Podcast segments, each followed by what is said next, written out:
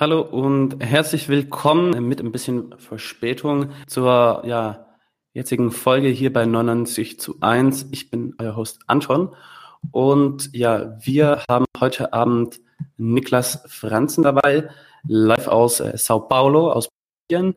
Er verfolgt seit einem knappen Jahrzehnt die Politik in Brasilien, ist jetzt auch wegen den Präsidentschaftswahlen dort, um verschiedene Medien zu berichten. Er berichtete unter anderem als Korrespondent für die Taz und das Neue Deutschland, als Brasilien-Experte und hat äh, dieses Buch Brasilien über alles, Bolsonaro und die rechte Revolte geschrieben, das jetzt dieses Jahr auch beim Assoziation A-Verlag erschienen ist.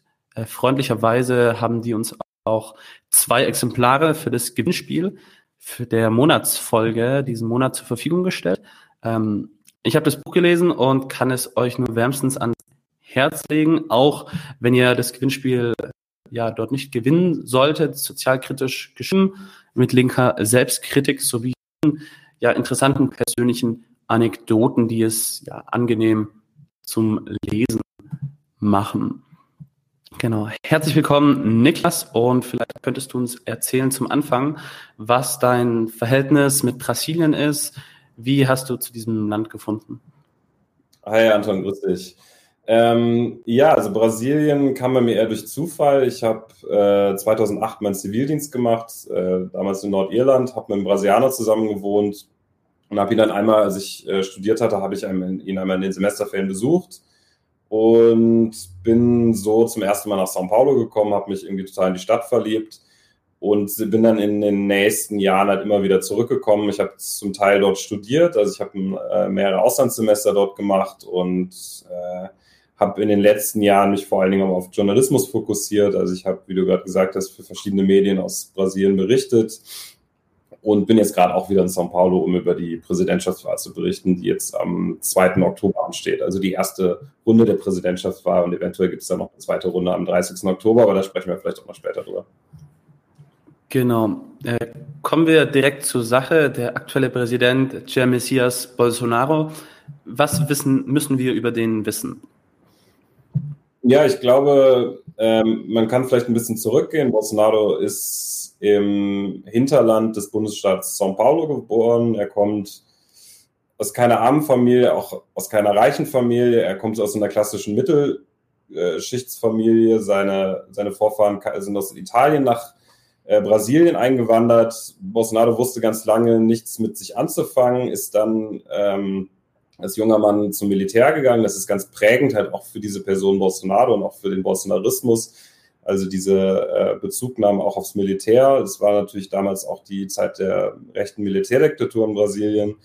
Und Bolsonaro hat sich, äh, ja, hat da eine ziemlich steile Karriere hingelegt, ist dann, wurde dann fast unehrenhaft aus dem Militär äh, entlassen oder wurde da fast rausgeworfen.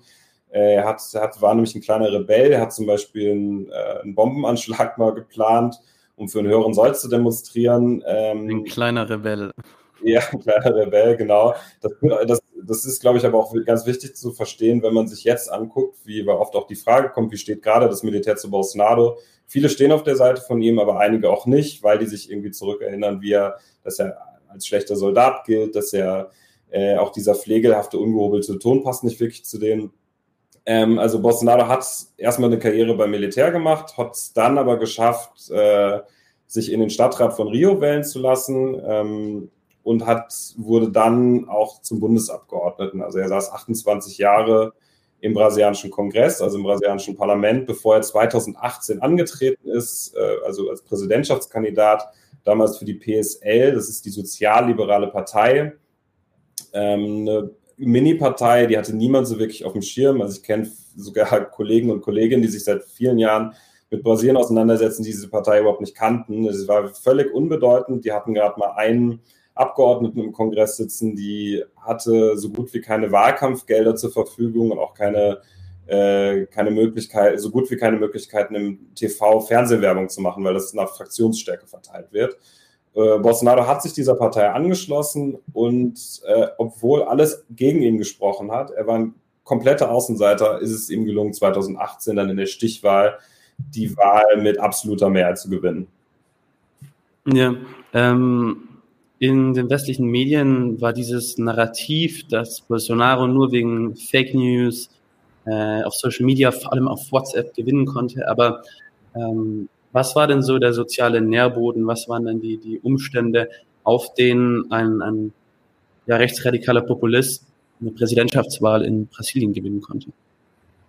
Also die sehr geschickte Medienstrategie, wie du auch gerade angesprochen hast, ist extrem wichtig, um dieses Phänomen Bolsonaro zu verstehen, aber das ist nicht das Einzige. Da muss man auch ein bisschen zurückgehen. Äh, 2000, 2013, 2014 wurden äh, gigantische Korruptionsskandale aufgedeckt, die die brasilianische Gesellschaft relativ stark durchgerüttelt haben. Äh, es wurde ein Prozess in Gang gesetzt ähm, und etliche Politiker in verschiedener Parteien sind da, daraufhin auch hinter Gittern gegangen. Also es ging dort um äh, vor allen Dingen einen halbstaatlichen Erdölkonzern Petrobras. Und ähm, ja, es wurde aufgedeckt, dass sich äh, sowohl PolitikerInnen, aber auch ManagerInnen wirklich schamlos bereichert haben. Und das hat in Brasilien dazu geführt, gepaart halt auch mit einer ziemlich schwierigen wirtschaftlichen Situation, ähm, dass, ja, dass sich im Land sowas wie eine antipolitische Stimmung breit gemacht hat. Also so den vermeintlichen Eliten oder auch den tatsächlichen Eliten wurde eigentlich jede Schuld für die relativ chaotische Situation im Land zugeschoben. Es wurde so gegen so die alte Politik gewettert. Und in diesem Klima ist es Bolsonaro ganz geschickt gelungen, sich als Saubermann zu inszenieren. Man muss auch dazu sagen, gegen Bolsonaro liefen tatsächlich keine Korruptionsvorwürfe äh, oder es gab keine Korruptionsvorwürfe gegen ihn. Er hat sich so als Anti-Establishment-Kandidat, also auch wie Trump das gemacht hat, äh, inszeniert. Er hat, er hat, gesagt, wenn er Präsident wird, dann wird er mit der alten Politik äh, aufräumen. Er hat gesagt, er wird so den korrupten Filz aus dem Parlament ausmisten. Also wirklich Diskurse, die man, glaube ich, auch äh, von anderen äh, Kräften kennt, auch aus Deutschland, von der AfD. Und äh, wie ich gerade schon gesagt habe, das ist relativ absurd, dass Bolsonaro eigentlich mit dieser Strategie in den Wahlkampf gezogen ist, weil Bolsonaro selbst 28 Jahre Teil, genau Teil dieser alten Politik gewesen ist, weil er halt im Kongress gesessen hat das wurde aber irgendwie ausgeklemmert, das äh, hat ihm nicht wirklich geschadet. Und ja, ihm ist es halt wirklich geglückt, mit dieser Strategie, sich als Anti-Establishment-Kandidaten aus Saubermann zu inszenieren, viele Stimmen zu holen. Ein zweiter wichtiger Punkt ist, dass Bolsonaro immer wieder ja gegen eine vermeintliche Gender-Ideologie gewettert hat, was ein ziemlich beliebter Verschwörungsmythos ist von der, von der neuen Rechten insgesamt, also auf der ganzen Welt. Er hat gesagt, er wird für die traditionelle Familie kämpfen, also traditionelle Familie natürlich in ganz dicken Anführungszeichen. Er hat sich als frommer Christ verkauft und hat sich damit eine sehr schon, also einer sehr konservativen Gesellschaft wie Brasilien schon viele Stimmen sichern können. Ähm, ein weiterer Punkt äh, ist die Sicherheitskrise 2017, also dem Jahr bevor Bolsonaro als Präsidentschaftskandidat ins Rennen gezogen ist, wurden in Brasilien äh, mehr als 60.000 Menschen ermordet, also wirklich verrückte Zahlen, wirklich Zahlen wie im Krieg, muss man sagen. Und Bolsonaro hat es, hat versprochen, die Bevölkerung äh, zu bewaffnen. Er hat gesagt, er wird ein für alle Mal mit, mit der Kriminalität, die Kriminalität beenden. Er hat gesagt, er wird ganz offiziell Folter und Todesstrafe wieder einführen. Äh, und hat mit diesem Diskurs bei einer sehr verängstigten Bevölkerung, kann man ja irgendwie auch verstehen, 60.000 Tote, äh, und hat es damit geschafft, sich ja relativ geschickt, ähm, ja, oder hat da, ist damit auch auf relativ viele offene Ohren gestoßen. Ähm, ein letzter Punkt, den man noch erwähnen könnte, ist, glaube ich, die brasilianische Geschichte. Ähm, und ich glaube, es, es gilt für insgesamt für auch für andere Länder, also rechtsradikale Politik fällt natürlich nie vom Himmel, hat halt immer eine Vorgeschichte und steht nicht im luftleeren Raum. Und in Brasilien sind das natürlich äh, drei Jahrhunderte der Sklavenzeit, sind aber auch mehrere rechte Militärdiktaturen. Also Brasilien war bis 1985 eine, äh, eine rechte antikommunistische Militärdiktatur. Genau in dieser Zeit hat auch äh, Bolsonaro seine Karriere beim erst beim Militär und dann in der Politik gemacht. Äh, auch viele Gefolgsleute, die heute an der Seite von Bolsonaro stehen, die Ministerien leiten, auch sein Vize, das sind alles Leute, die genau diese Tradition haben. Also der Antikommunismus ist ganz zentral, auch um dieses äh, Phänomen Bolsonaro zu verste verstehen. Und äh, diese, die, die Gräueltaten der Militärdiktatur, also es wurden hunderte, tausende Menschen wurden ins Exil gezwungen, ähm, wurden gefoltert, wurden ermordet, aber die Gräueltaten der Mil Militärdiktatur sind in keiner Weise aufgearbeitet. Also es gab eine Generalamnestie, das hat dazu geführt, dass im Prinzip kein Täter oder keine Täterin jemals bestraft wurde. und dass es auch in der Gesellschaft so gut wie keine Debatte darüber gab, was passiert ist und dass es eigentlich ein perfekter Nährboden war für einen Mann wie, wie Bolsonaro. Äh, muss man vielleicht noch dazu sagen, Bolsonaro verteidigt hat immer wieder Folterer der Militärdiktatur. Er ähm, ist eigentlich bekannt geworden. Also ne, ich habe gesagt, 2018 ist er angetreten als Präsidentschaftskandidat, aber das erste Mal, dass in einer größeren, ähm, ja, so einem größeren Publikum in Brasilien eigentlich ähm, ja bewusst wurde, dass, äh, dass es diesen Mann gibt. Das war 2016, glaube ich. Das war, als es äh, das Amtsenthebungsverfahren gegen die Ex-Präsidentin der PT, also der Arbeiterpartei, gegeben hat. Also ein juristisch extrem fragwürdiges Amtsenthebungsverfahren. Und äh, an diesem Tag mussten die Abgeordneten, also als im, äh, im Parlament darüber abgestimmt wurde, das war 2016, mussten die Einzelnen nach vorne treten und mussten sagen, ob die für oder gegen die äh, Amtsenthebung äh, Amtsenthebung von Dilma Rousseff stimmen. Bolsonaro ist nach vorne gegangen, hat natürlich dafür gestimmt und hat gesagt, er widmet seine Stimme, äh, Stimme Carlos Alberto Usta. Wer war Carlos Alberto Usta? Das war eigentlich der bekannteste Folterer der Militärdiktatur, äh, der auch äh, Dilma Rousseff, also die ehemalige Präsidentin, persönlich gefoltert hat. Und es hat einen ziemlich großen Aus, äh, Aufschrei in der brasilianischen Gesellschaft ausgelöst, aber auch nicht unbedingt äh, wegen der Aussagen von Bolsonaro, sondern weil daraufhin ein linker Abgeordneter Bolsonaro in den, ins Gesicht gespuckt hat. Und das zeigt so eigentlich ganz gut, ähm, ja, wirklich diese fehlende Aufarbeitung auch der Geschichte und dass bestimmte Themen ausgeklammert wird. Ich glaube, das ist wirklich zentral, um auch dieses Projekt und dieses System von Bolsonaro zu verstehen.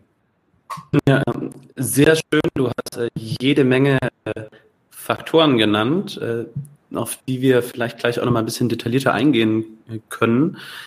Aber du hast jetzt äh, Jim Rousseff genannt, die ist auch, also das war die Nachfolgerin von Lula, der ja ähm, anscheinend, eine, jetzt, was jetzt zumindest die wirtschaftliche und soziale Entwicklung anging, relativ als relativ erfolgreich in linken Kreisen, so im Ausland zumindest, galt. Ähm, und danach in der Amtszeit von Dilma Rousseff kam ja diese Wirtschaftskrise und diese ganzen Korruptionsskandale kochten dann hoch und da hat er die Krise der PT sozusagen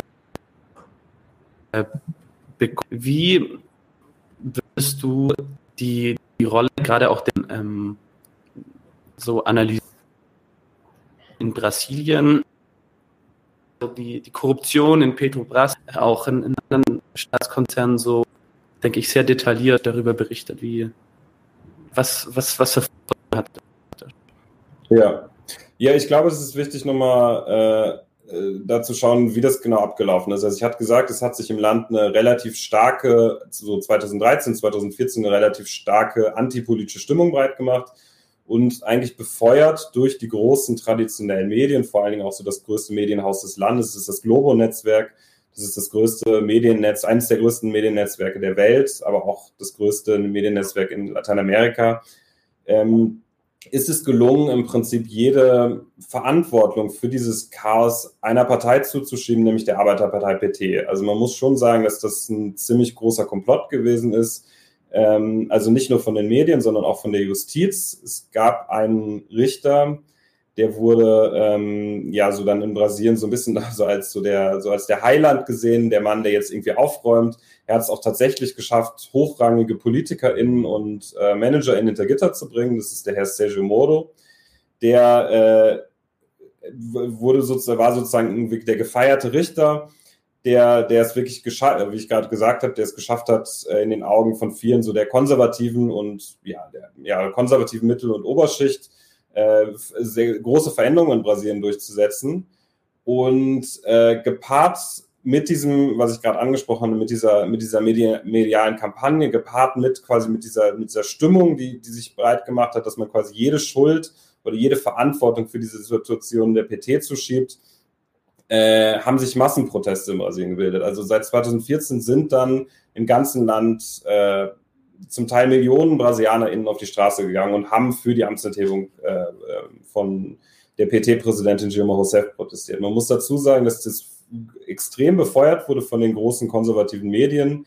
Also die haben im Prinzip fast diese Amts das Amtsenthebungsverfahren herbeigeschrieben. Also man muss das schon Äh, man muss da, glaube ich, sehr genau drauf hingucken, weil es jetzt auch oft, wenn man sich jetzt gerade die Bolsonaro-Amtszeit anguckt, sind die großen Medien sehr kritisch geworden. Also auch vor allem das Globo-Netzwerk, wenn, wenn man hier den Fernseher jetzt anschaut, die lassen wirklich kein gutes Hammer an Bolsonaro. Aber ich glaube, um diese ganze Vorgeschichte, um überhaupt zu sehen, wie es möglich gewesen ist, dass dieser Mann an die, äh, an die Regierung kommen konnte, ist, ist sehr wichtig, auch äh, die Rolle der, der großen bürgerlichen Medien zu analysieren. Und die haben da wirklich eine sehr unrühmliche Rolle gespielt. Vielleicht jetzt noch ein paar Sätze zur Justiz. Ich habe gerade gesagt, es gab diesen äh, sehr umstrittenen Richter, Sergio Moro, der am Ende dazu beigetragen hat oder der, äh, der, der Mann war, der dann am Ende auch ähm, Lula hinter Gittern gebracht hat, ein juristisch extrem äh, fragwürdiges Verfahren. Äh, mittlerweile sind alle Urteile gegen Lula annulliert. Aber das hat dazu geführt, die Verurteilung zu Lula. Also Lula wollte 2018 gegen Bolsonaro ins Rennen ziehen. Dadurch, dass er von diesem Richter ähm, verurteilt wurde in zweiter Instanz, konnte Lula nicht äh, als äh, Präsidentschaftskandidat gegen Bolsonaro antreten. In allen Umfragen hat er wirklich mit großem Vorsprung geführt. Das hat dazu geführt, Lula musste, musste ausscheiden. Er hat äh, den ehemaligen Bürgermeister von São Paulo nominiert. Der ist dann in, äh, anstatt Lula ins Rennen gezogen, hat die Wahl gegen Bolsonaro verloren. Also muss schon auch sagen, dieser Justizprozess gegen Lula ist auch ähm, so ein bisschen in diese Vorgeschichte von Bolsonaro mit einzurechnen. Und dieser Herr Mode, ich hatte gesagt, gefeierter so Starrichter, irgendwie so ein, er galt wirklich als Idol, der wurde Supermodo genannt. Also es gab dann irgendwie sein Konterfei auf so dem, auf dem Körper von Superman. Und dieser Herr Modo hat halt immer gesagt, dass er keinerlei politisches Projekt verfolgt. Er hat gesagt, er hat keine politischen Ambitionen. Ähm, es hat zwei Tage gedauert, nachdem Bolsonaro gewählt wurde. Da wurde er zum Justizminister von Bolsonaro ernannt. Und mittlerweile hat er mit der Regierung gebrochen, will jetzt dieses in diesem Jahr als äh, Abgeordneter in, ins Parlament einziehen. Aber es zeigt, glaube ich, so ganz gut, wie da auch verschiedene Prozesse irgendwie so zusammenhängen. Und ja, vielleicht erstmal soweit.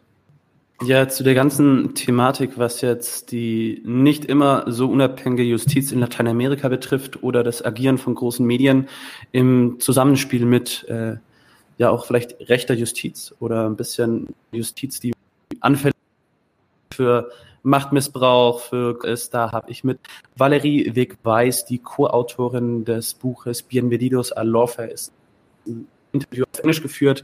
Auch ein Vorwort von Lula ist da in dem Buch drin, weil die dort eben sehr detailliert die Strategien des sogenannten Lawfares erklärt hat. Ähm, die, also das hat natürlich viel mit diesem bisschen verschwörerischen äh, Handeln zu tun.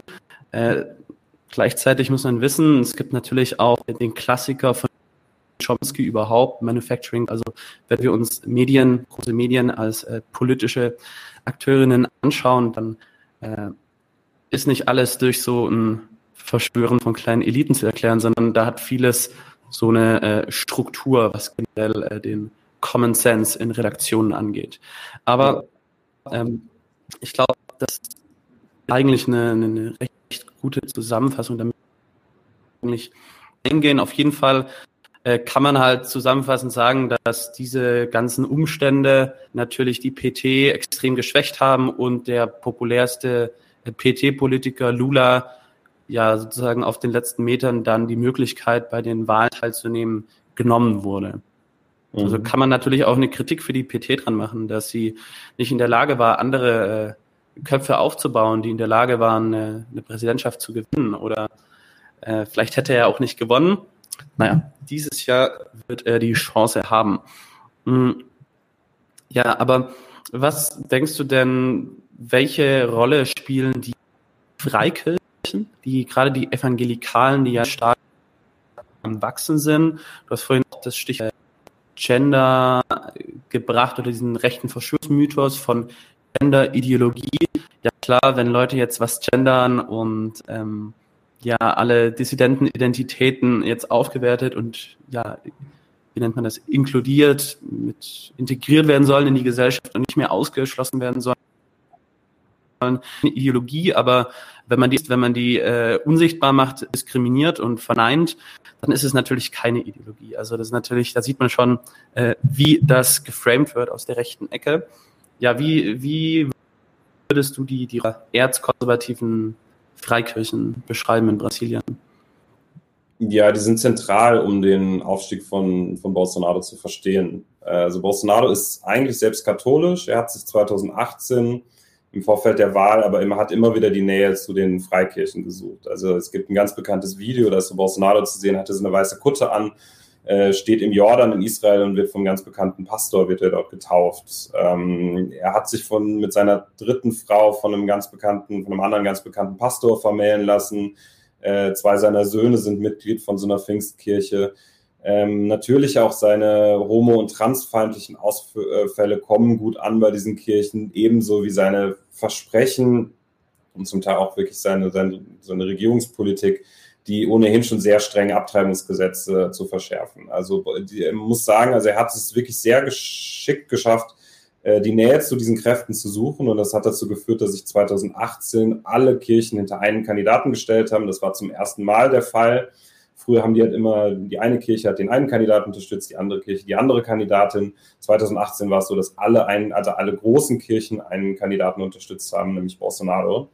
Man muss es vielleicht auch noch ein bisschen einschränken. Also äh, wir reden da jetzt über Evangelikal, über die Pfingstkirchen. Äh, viele haben von denen, die mittlerweile in den Brasilien präsent sind, haben ihren Ursprung in den USA. Es gibt auch noch irgendwie andere, die so also eher so einen äh, europäischen Ursprung haben, wie so die Lutheraner oder Methodisten zum Beispiel. Aber wenn wir wirklich von den großen, einflussreichen Kirchen sprechen, dann wir, sprechen wir meistens von äh, Kirchen, die entweder in den, äh, so den Ursprung in den USA haben oder selbst auch aus Brasilien kommen. Äh, und die große Mehrzahl von denen, vor allem auch die Kirchenbosse oder die Oberen, sind erzkonservativ, aber ich finde es auch wichtig, da nicht zu verallgemeinern und das, äh, wie du es gerade ja auch schon gesagt hast, dass man dieses Phänomen auf jeden Fall auch nicht verteufeln darf, weil das einfach auch eine gesellschaftliche Realität ist. Ähm, ist ich habe äh, vor ein paar Tagen nochmal nachgeguckt, äh, die Statistiken oder die Prognosen sagen, dass 2033, also in knapp zehn Jahren, die Evangelikalen die Mehrheit der Bevölkerung stellen werden. Und man muss natürlich irgendwie einen Umgang damit finden. Und die Evangelikalen sind genau dort stark, wo der Staat sich zurückgezogen hat.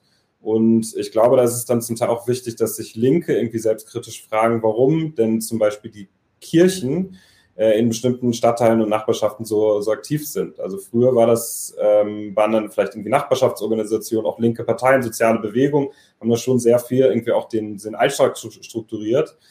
Und äh, mittlerweile sind es die Kirchen und man kann das ja irgendwie auch verstehen, wenn man irgendwie äh, in so einem Gebiet wohnt, man hat keine Kultureinrichtungen, man hat keine Sportplätze, man ist äh, aus verschiedenen Formen diskriminiert, marginalisiert und dann ist, macht dann irgendwie eine Kirche auf. Dort wird jetzt zum Teil zugehört, dort wird zum Teil wirklich sehr gute Musik gespielt. Also ich war viel in solchen Gottesdiensten und zum Teil sind das wirklich krasse Shows, die da ge äh, geboten werden. Also auch wirklich mit der neuesten Technik, irgendwelche äh, Leinwände, dann kannst du dich mit dem Smartphone irgendwie einloggen, gibt es irgendwie eigene Kirchen-Apps, also wirklich eine sehr geschickte Strategie, die dort gefahren wird und das, diese, auch diese Heilsversprechen, auch dieses charismatische äh, von den PastorInnen, das kommt auf jeden Fall gerade auch bei einer armen Bevölkerung sehr gut an. Äh, man muss, glaube ich, auch noch dazu sagen, also ich würde auch sagen, dass so diese Kirchen oder dass dieser Aufstieg Kirchen gerade jetzt passiert, auch nicht ganz zufällig ist. Das ist, glaube ich, auch viel mit so einem neoliberalen Zeitgeist zu tun haben. Diese Kirchen haben nämlich auch die Auffassung, dass äh, materieller Erfolg ein Zeichen für die Gunst Gottes ist. Die nennen es die Wohlstandstheologie.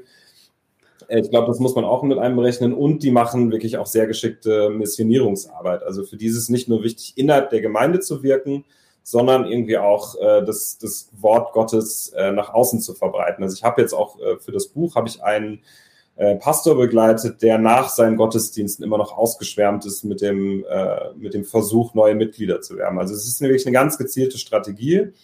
Und äh, was hat das jetzt alles mit Bolsonaro zu tun? Ja, diese Kirchen haben sich wirklich in der Regierung festgesetzt. Die haben zum Teil wirklich den Staat fast schon unterwandert. Also wenn man sich genau anguckt, die sitzen eigentlich in allen wichtigen Kanälen, sitzen irgendwie Evangelikale und versuchen die Politik nach ihren äh, Grundsätzen mitzugestalten.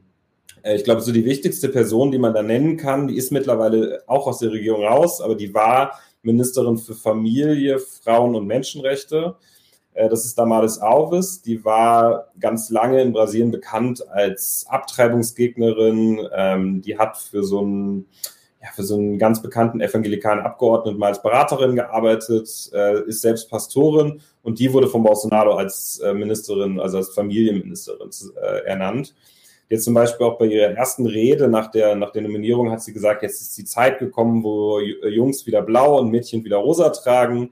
Ähm, und die hat ganz konkret oder auch am stärksten eigentlich diesen Umbau, diesen, diesen ultrakonservativen oder erzkonservativen Umbau des Staates vorangetrieben. Aber das ist nur eine Person von vielen. Also man muss ja schon wirklich äh, so vorstellen, dass diese Kirchen äh, ja irgendwie Zugang zum Staat gefunden haben und äh, zum Teil wirklich auch die Politik schon mitgestalten. Also da gibt's äh, zum Beispiel einen Fall, den ich jetzt noch nennen kann. Äh, ich habe gerade angesprochen, die Familienministerin. Es gab den äh, eine besonders traurige Episode. Ein Mädchen, ich glaube, sie war zehn Jahre alt, sie ist schwanger geworden, nachdem sie von ihrem Onkel vergewaltigt wurde, hat versucht, einen Schwangerschaftsabbruch durchführen zu lassen. Diese Ministerin hat das äh, irgendwie mitbekommen, hat dann auf ihren Kanälen Stimmung gegen diesen Schwangerschaftsabbruch gemacht. Daraufhin haben sich christliche FundamentalistInnen, muss man dazu sagen, das waren nicht nur Evangelikale, da waren auch äh, maßgeblich äh, konser äh, katholische Konservative äh, beteiligt, haben sich vor der Klinik gesammelt, haben Ärzte beschimpft, haben es fast gesch geschafft, die Klinik zu stürmen. Und daraufhin konnte das Mädchen nicht die Abtreibung dort äh, durchführen lassen, sondern musste in einen anderen Bundesstaat fahren. Aber das zeigt, glaube ich, so ganz gut, wie geschickt die Evangelikalen vorgehen oder was auch diese, was das zum Teil auch wirklich für ja äh, unfassbar ja, reaktionären Auswirkungen haben kann. Und ähm, trotzdem würde ich nochmal sagen, also ich glaube auch die Linke muss einen Umgang damit finden, weil wie gesagt, die Evangelikalen werden irgendwann die Mehrheit stellen. Die sind gerade präsent dort, wo der Staat nicht ist, also in den Armenvierteln und quasi so eine generelle Religionskritik läuft in Brasilien sowieso ins Leere. Also sowas, was man aus Europa mhm. kennt, diese Ablehnung gegenüber jeglichen Religionen, das ist in Brasilien sowieso eher schwierig. Das heißt, man muss irgendwie einen Umgang damit finden und in letzter Zeit haben sich auch relativ spannende äh, Initiativen gebildet. Es gibt, es gibt inklusive Kirchen, es gibt äh, LGBTI-inklusive Kirchen, es gibt äh, irgendwie progressive Kirchen, es gibt auch einige äh, Linke, die jetzt, also linke PastorInnen, die jetzt auch äh, sich wählen lassen wollen in die, in die Parlamente. Also ich glaube, das muss man irgendwie, ja, man muss irgendwie einen, einen Umgang damit finden. Das bin auch nicht ich, die das, das sagt, das ist auch in den Interviews, die ich geführt habe. Ich habe zum Beispiel eine junge lesbische Frau interviewt, die sich, die mit ihrer strengen äh, religiösen und sehr konservativen Familie und auch Kirche gebrochen hat und trotzdem aber sagt, dass man eine generelle Verteuflung eigentlich eher kontraproduktiv sein könnte und dass man das, dass das eher dazu führen könnte, dass man die Leute noch weiter von sich entfernt und man muss irgendwie einen Umgang damit finden. Ja, ich habe das selber auch ähm, selbst als ich das erste Mal in Bolivien war, mit 16 schon mitbekommen. Damals war ich auch im, im Schüleraustausch in so einer ähm, ja, evangelikalen Familie. Und die Gottesdienste dort heben sich natürlich von diesen bisschen langweiligeren der katholischen Kirche immens ab, wenn die da, ich weiß nicht, christliche Rockmusik haben oder deutlich, deutlich spiritueller unterwegs sind. Und auch dort waren die nicht nur in den reichen Vierteln und den Vierteln der Mittelschicht, auch in den armen Vierteln und haben auch fleißig missioniert und immer wieder auf den Plätzen mit Mikrofonen, offene Gebete. Und ja, äh, auch hier in Argentinien bemerke ich, dass die auf dem Vormarsch sind. Also ähm, ja, damit wird ein Umgang äh, gefunden werden müssen. Es gibt natürlich, es gibt eine Geschichte auch der katholischen Befreiungstheologie, die ja durchaus äh, sehr sozial revolutionär unterwegs waren und sind.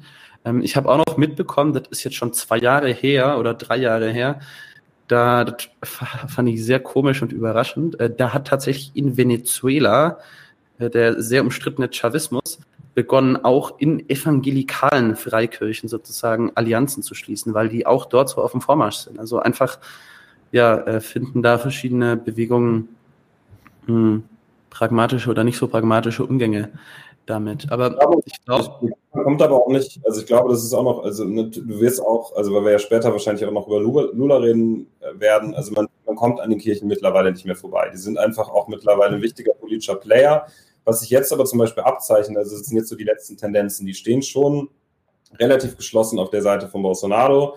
Äh, gerade die Kirchenbosse, die sind äh, im Prinzip, äh, ist es schon eine sehr, sehr enge Beziehung. Was sich jetzt aber abgezeichnet hat. Es hat jetzt letzte Woche eine Recherche gegeben von The Intercept Brasil, äh, was quasi so der Ableger von The Intercept ist, äh, damals von Glenn Greenwald nach Brasilien geholt. Äh, die haben offengelegt, dass jetzt einige Kirchenbosse schon sich darauf einstellen, dass Lula die Wahl gewinnen wird. Und die sind ideologisch schon ganz klar rechtskonservativ. Ähm, aber sind vor allen Dingen auch pragmatisch und die wollen auch einfach ihre Macht nicht abgeben. Also das heißt, viele Kirchenbosse stellen sich jetzt schon darauf ein, wie können sie sich jetzt, äh, welche Rolle könnten sie einnehmen in der zukünftigen, eventuell in der zukünftigen oder in der möglichen neuen Lula-Regierung. Und ich glaube, das wird ganz spannend zu sein. Äh, sollte es eine zweite Runde, eine Präsidentschaftsrunde geben, äh, kann ich mir auch gut vorstellen, dass einige Kirchen vielleicht dann äh, das, das sinkende Schiff äh, Bolsonaro irgendwie verlassen und dann versuchen, äh, sich an Lula ranzuschmiegen. Und der hat auch die Hand ausgestreckt, weil er irgendwie weiß, dass man an die Kirchen mittlerweile in Brasilien nicht mehr vorbeikommt. Und äh, es war ein Treffen geplant, das hat jetzt doch nicht stattgefunden. Äh, aber ja, also ich glaube, das, äh, um nochmal so betonen, wie wichtig diese Kirchen mittlerweile sind. Ja, ja, sehr schön. Und Lula ist ja auch echt pragmatisch. Ähm, du hast auch die Sicherheitskrise angesprochen ähm, und die 60.000 Tote. Ähm, ja, viele Menschen wissen gar nicht, wie das abläuft in Brasilien, wie viele Waffen es dort gibt, was für eine Rolle dort äh, Bandenkriminalität hat ähm, und auch wie repressiv der Staat unterwegs ist, äh, Polizei und Militär. Könntest du uns da einen, einen groben Einblick, eine kurze Einführung geben? Was hat es damit auf sich? Ah. Alles gut. Ähm, ja, das ist, das ist, jetzt eine, ziemlich allgemeine Frage. Also ich muss versuchen, äh, ich werde es versuchen, in verschiedenen Punkten zu beantworten. Also vielleicht erstmal zu den Waffengesetzen. Also Brasilien hat eigentlich sehr restriktive, also sehr streng, strenge Waffengesetze. Es gibt ein äh, Entwaffnungsstatut aus dem Jahr 2003, äh, das eigentlich ja, den, den Gebrauch oder auch den Erwerb von, äh, von Waffen extrem einschränkt. Und das ist genau auch so ein ganz zentrales Feld, auch von Bolsonaro, wo er versucht, ähm, ja, dagegen vorzugehen. Also hatte ich ja vorhin schon angesprochen, eines der zentralen Waffen oder eines der zentralen Versprechen war, die Waffengesetze zu liberalisieren. Ähm, er ist damit mit bestimmten Punkten durchgekommen, mit, äh, mit vielen Punkten nicht. Ich glaube, das ist auch charakteristisch für Bolsonaro. Also wenn wir uns jetzt irgendwie angucken, weil dann auch irgendwie die Frage aufkommt, ja, wie ist jetzt die Situation? Sind wir jetzt schon irgendwie in der Türkei oder in Belarus, wo irgendwie vielleicht auch ein bisschen mehr so durchregiert werden kann? Ich glaube, in, in Brasilien sind wir noch nicht so weit. Also Bolsonaro wird auch immer wieder äh, in die Schranken verwiesen, vor allen Dingen vom obersten Gerichtshof. Und die haben eine Menge von Dekreten zum Beispiel von Bolsonaro gekippt. Er ist letztens halt ein äh, sehr wichtiges Dekret für Bolsonaro, was den Erwerb von Schusswaffen liberalisiert hat. Ähm, jetzt zu deiner, zu deinen, zu deinen anderen Fragen. Ja, ich glaube, ähm, Brasilien war schon immer ext extrem von Gewalt geprägt. Das hat nicht mit Bolsonaro begonnen. Das hat natürlich, lässt sich natürlich zurückführen auf äh, die Kolonialzeit. Das lässt sich zurückführen auf den strukturellen Rassismus, der sehr prägend ist in Brasilien. Das lässt sich zurückführen auf die extreme soziale Ungleichheit, dass äh, ein Bevölkerungsteil in extremer Armut lebt, äh, in Territorien lebt, in, wo der Staat im Prinzip nicht präsent ist, wo sich eigene Ökonomien gebildet haben, zum Teil auch kriminelle Ökonomien äh, in bestimmten Vierteln, hier in São Paulo, aber auch vor allen Dingen in Rio, äh, ist es, gibt es regelmäßig Bandenkonflikte. Dort stehen sich da wirklich bis an die Zähne bewaffnete, meist Jugendliche gegenüber, die zum Teil sich gegeneinander bekämpfen, zum Teil mit der Polizei. Ähm, diese Situ das ist aber schon prägend seit vielen Jahrzehnten in Brasilien. Ähm, man muss dazu sagen, glaube ich, oder wenn man jetzt irgendwie guckt, was hat sich jetzt vielleicht verändert seit Bolsonaro, man, äh, Bolsonaro hat, äh, war immer eigentlich ein Interessenvertreter für PolizistInnen. Er hat sich eigentlich schon immer auch auf die Seite von zum Teil mordenden Polizisten gestellt, Polizisten und Polizistinnen. Er war im Prinzip Interessenvertreter für die genau diese Kräfte und äh, hat auch durch seine Äußerungen zum Beispiel, er wird die Kriminalität beenden, im Prinzip auch so ein bisschen wie das Duterte auf den Philippinen gemacht hat, äh, mit diesem, mit diesem Rowdy, Rowdytum irgendwie so, so als harter Hund verkauft. Und das hat auch dann wirklich tatsächlich dazu geführt, das kann man auch, das kann statistisch nachgewiesen werden, dass die Anzahl der Toten durch Polizeigewalt seit seinem Amtsantritt äh, gestiegen ist. Die äh, generelle Mordrate ist überraschenderweise gefallen. Äh, das erklären Experten und Expertinnen aber jetzt nicht damit, äh, dass Bolsonaro äh, versucht, die Bevölkerung zu bewaffnen oder ähm, mit, mit seinen Diskursen, sondern vor allem, dass es dass dieses Jahr 2017, was wir jetzt schon mehrmals angesprochen hatten, irgendwie auch ein Ausnahmejahr war. Da hat, dort haben sich nämlich bestimmte kriminelle Kartelle haben die Allianz aufgekündigt. Also es gibt vor allen Dingen zwei große Kartelle und im Jahr 2017 haben die so eine ziemlich, ja, so, so, eine ziemlich pragmatische Allianz aufgekündet. Das hat dazu geführt, dass es eine ziemlich, eine sehr starke Explosion äh, gab, äh, also eine Explosion der Mordrate, in, es gab Massaker in Gefängnissen und äh, es gibt noch eine, weite, eine ganze Reihe weiterer Gründe, die, die dort äh, wichtig sind zu betonen. Ich glaube, was im Zug von Bolsonaro noch wichtig ist, das ist ein Phänomen, was sich vor allem auf äh, Rio de Janeiro bezieht, das sind die Milizen.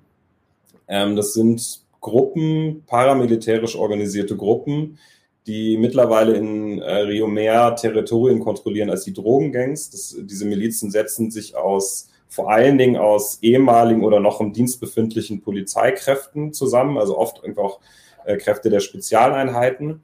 Und die haben sich als, am Anfang so als Gegengewicht zu den Drogengangs etabliert. Und mittlerweile sind die aber auch selbst in den Drogenhandel verstrickt. Also es sind eigentlich kriminelle paramilitärische Strukturen, äh, die sich sehr heftige Gefechte auch mit den Drogengangs liefern oder mit bestimmten Drogengangs, muss man dazu sagen, äh, die aber auch bestens vernetzt sind in die Politik. Und äh, da kommt jetzt die Familie Bolsonaro ins Spiel. Man muss dazu sagen, Bolsonaro ist nicht alleine. Er hat drei Söhne, die noch in der Politik mitmischen.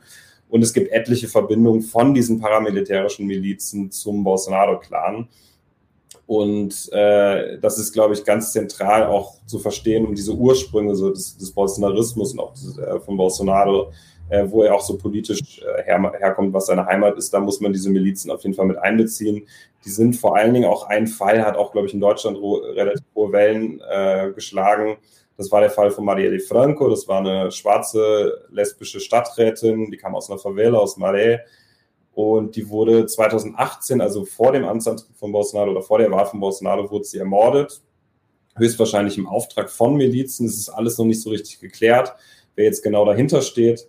Ähm, auch noch wichtig zu betonen, die wurde mit einer deutschen Waffe ermordet, also mit einer Heckler und Koch. Äh, wenn man da auch nochmal die Verantwortung Deutschlands da irgendwie mit einrechnen will. Und ja, das war ein Fall, der in Brasilien sehr hohe Wellen geschlagen hat. Und ich glaube, das war auch so der Moment, wo so einer breiteren Öffentlichkeit, glaube ich, auch dieses, die Gefahr oder auch dieses Problem der Milizen bewusst wurde. Ja, oder halt, dass jetzt Milizen auch politisch motivierte Gewalt ausüben. Ähm, ja, und das wird dann vielleicht auch, äh, wenn es um ja, die Einhaltung oder den Respekt gegen das äh, Wahlergebnis bei den kommenden Präsidentschaftswahlen geht, vielleicht nochmal eine Rolle spielen. Ähm, naja, die Hauptstadt ist ja nicht in Rio, aber mal schauen, ob es da gewisse Bewegungen geben wird. Mhm. Da wäre da wär ich, da wär ich, da wär ich skeptisch. Also ich glaube, die Milizen, die sind, die haben schon, die sind politisch rechts, die sind konservativ, die sind, äh, inszenieren sich selbst so als gute Bürger, die irgendwie mit dem Drogenhandel aufräumen, was völlig absurd ist, weil sie selbst in den Drogenhandel verstrickt sind. Ähm, aber die sind vor allen Dingen Geschäftsleute. Also ich würde jetzt, ich würde wirklich nicht so weit gehen und die als so den bewaffneten Arm des Bolsonarismus bezeichnen. Mhm.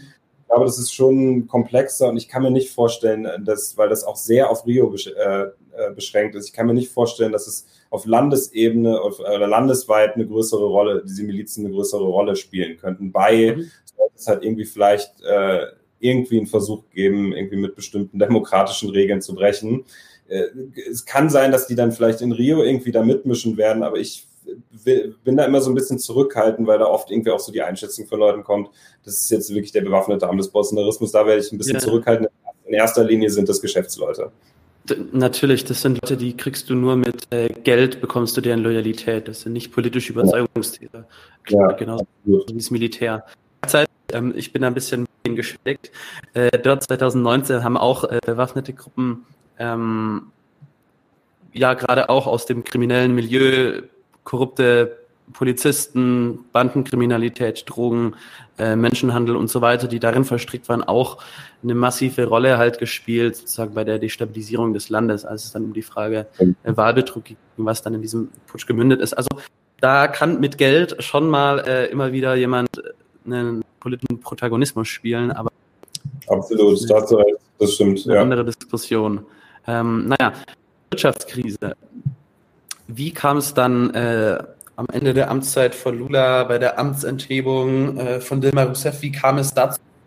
Wie kam es zu dieser Wirtschaftskrise und warum hat die Brasilien so stark getroffen? Zuvor sah es doch eigentlich recht, recht nett aus, als die PT an der Macht war und, und plötzlich, äh, äh, ja, werden die dann von so einer krassen Wirtschaftskrise ge getroffen. Ja, ich glaube, das hat vor allen Dingen mit der ökonomischen Großwetterlage zu tun, dass einfach China nicht mehr so viel, also selbst in der Wirtschaftskrise eine, eine Wirtschaftskrise gekommen ist und einfach selbst nicht mehr ähm, einfach nicht mehr so viel Rohstoff aus Brasilien gekauft hat. Das hat aber auch damit zu tun, also mit diesen Korruptionsskandalen, die aufgedeckt haben, also dann auch ein, ein Staat, der nicht mehr wirklich handlungsfähig war. Und äh, ja, ich glaube, da sind so verschiedene Sachen kulminiert.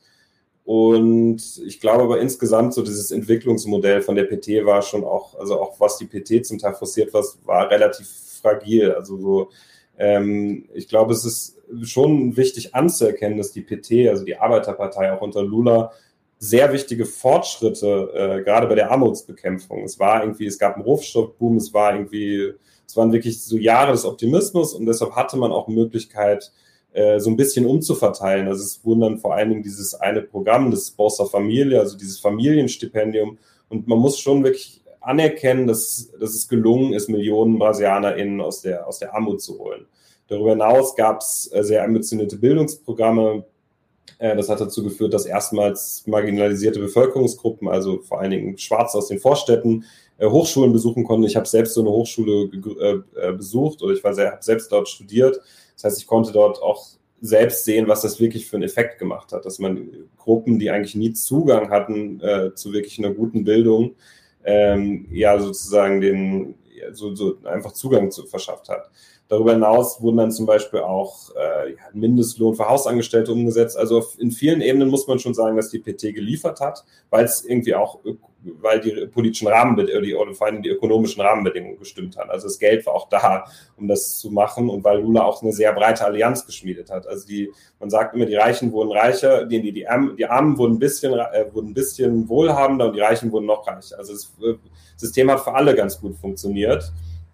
Und äh, aber die PT ist auch sehr stark in die Kritik gegangen, weil sie nicht mit so einem Wachstumsmodell im Prinzip gebrochen haben. Also sie hat auch weiterhin vor allen Dingen in Amazonien auf sehr umstrittene Großprojekte gesetzt.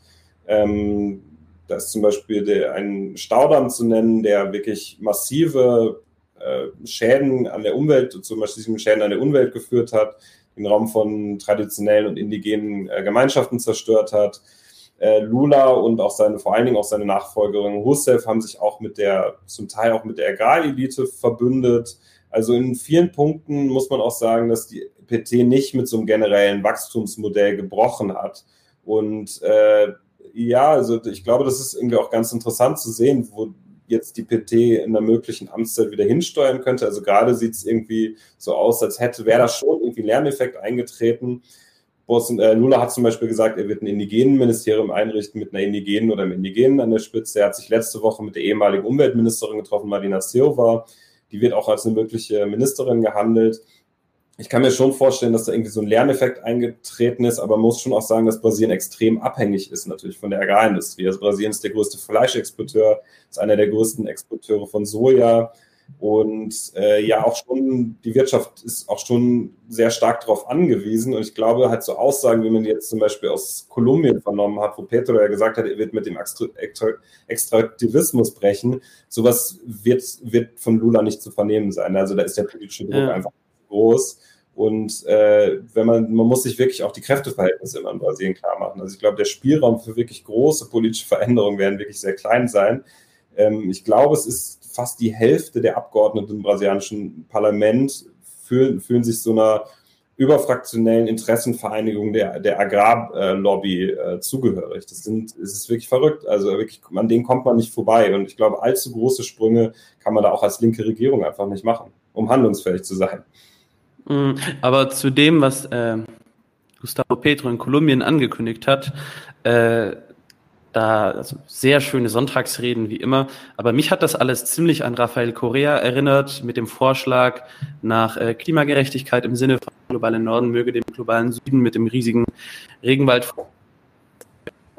entschädigen, dass er deutet, wie es die Industrieländer und ehemaligen Kolonialmächte äh, bereits in ihren Industrialisierungsschritten getan haben. Also da, auch das sehe ich Wissen vorbehalten und ja, wenn man sich die brasilianische Wirtschaft anschaut, dann ist die halt, ja, gibt da so einen Vergleich, also die ist halt sehr abhängig von dem Agrobusiness einfach. Also das war ja so die, die Gretchenfrage der ganzen ersten Welle an, an Linksregierungen in Lateinamerika oder Mitte-Linksregierungen, inwiefern die sich ähm, wirtschaftlich unabhängiger machen konnten und die Struktur der Wirtschaft auch ein bisschen ändern konnten. Und häufig sind sie ja daran so gescheitert, muss man so sagen. Ja. Da ist dann die Frage, was da Mittelweg ist, ein Interessensausgleich, eine, eine mögliche Strategie ist, um äh, die, die Struktur der Volkswirtschaften nachhaltig zu ändern.